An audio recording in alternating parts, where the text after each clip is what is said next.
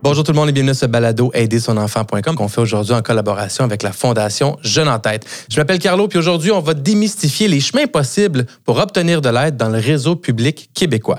Et pour ce faire, je suis en compagnie de Marise Fortin, agente de liaison et travailleuse sociale au CLSC. Marise, merci d'être avec nous. Ça fait plaisir. Marise, souvent, euh, quand on est parent, on va au CLSC, mais c'est pour les vaccins de nos enfants, hein. c'est pour les, gestes médicaux de base.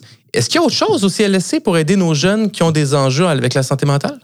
Oui, ben en fait, euh, c'est ça, les CLSC ont vraiment des équipes dédiées euh, aux services sociaux en général. Donc, il y a vraiment plusieurs professionnels, que ce soit de psychologues, psychoéducateurs, éducateurs, travailleurs sociaux qui sont là dans des programmes pour aider les jeunes et leurs familles.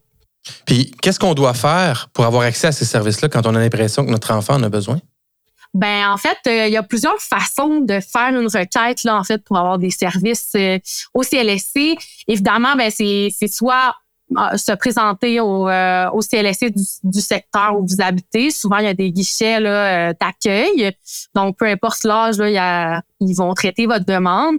Ça peut passer par un appel par le 811 aussi, Info Social. Puis également, sinon, ben, c'est soit une référence directement à nous, euh, si on a nos coordonnées, numéro de téléphone, fax, email, ou de passer par un autre professionnel. Euh, souvent, ils les ont. Là, fait que je parle des médecins, euh, infirmières, le personnel scolaire et tout ça. Donc, c'est vraiment des, des tous les bons chemins d'accès vers nos soins et services.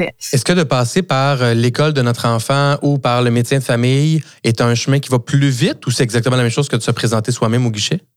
Non, c'est exactement la même chose, je vous dirais, là, parce que de toute façon, peu importe, nous, euh, de la façon où est-ce qu'on reçoit euh, la demande, ben on la traite dans les mêmes délais. Donc, euh, habituellement, dans deux jours, on va, on va faire un premier contact. Puis à ce moment-là, ben, évidemment, on va voir quel type de service, on va faire une évaluation, puis quel type de service et programme serait approprié à la situation. Évidemment, la seule chose, je vous dirais, c'est quand on cherche, on souhaite avoir soit de la médication, ou euh, un, un, diagnostic qui soit posé, ben là, il faut aller en pédopsychiatrie, donc dans un milieu hospitalier. Mais ça passe toujours par nous, les agents de liaison euh, en santé mentale jeunesse. Donc là, évidemment, il faut avoir une requête du médecin pour euh, avoir ce service-là en milieu hospitalier. Des fois, on attend, on a l'impression qu'il faut attendre deux ans ou on entend ça, tu sais, des histoires à gauche et à droite. J'ai attendu huit ans pour avoir du service. C'est ça chez vous? non, non, je fais des farces mythes. En fait, euh, tu sais, nous, notre liste d'attente, on en a une, évidemment. Il y a des besoins un peu criants partout, mais euh, c'est environ trois à quatre mois avant d'être desservi et d'avoir un suivi régulier, ce qui des fois, des fois peut ressembler également là, au secteur euh, privé. Puis nos services, nous autres, sont gratuits. Donc, ben oui ça peut être un bel incitatif. Là. Euh. Absolument. Puis, tu as parlé aussi du 811 et des CLSC. Donc, c'est quoi la différence quand j'appelle au 811 versus le CLSC? En fait, le 811, ben, c'est vraiment une ligne, euh, ça le dit, info sociale. Donc, quand on est en crise, euh, idéalement, appelez-là parce qu'ils ont une équipe dédiée, en fait, à gérer des crises qui s'appelle CAF. Donc, eux autres, c'est des intervenants un peu la même constitution que notre équipe mais ils font un, plus court épisode de service qui gère les crises. S'ils voient que votre situation est cristallisée, que ça perdure depuis un certain temps, ils peuvent faire des références à l'interne chez nous si euh, ça dépasse, si on veut, leur mandat.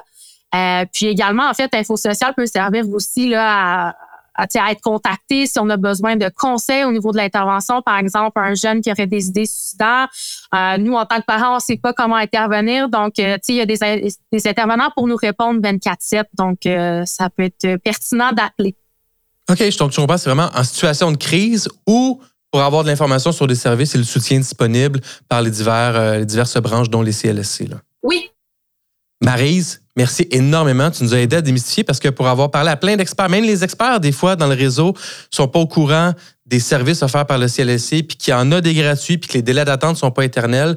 Et le 8.1, en plus, qui est un outil qui peut changer des vies quand on en a vraiment besoin. Merci énormément d'avoir partagé ça avec nous.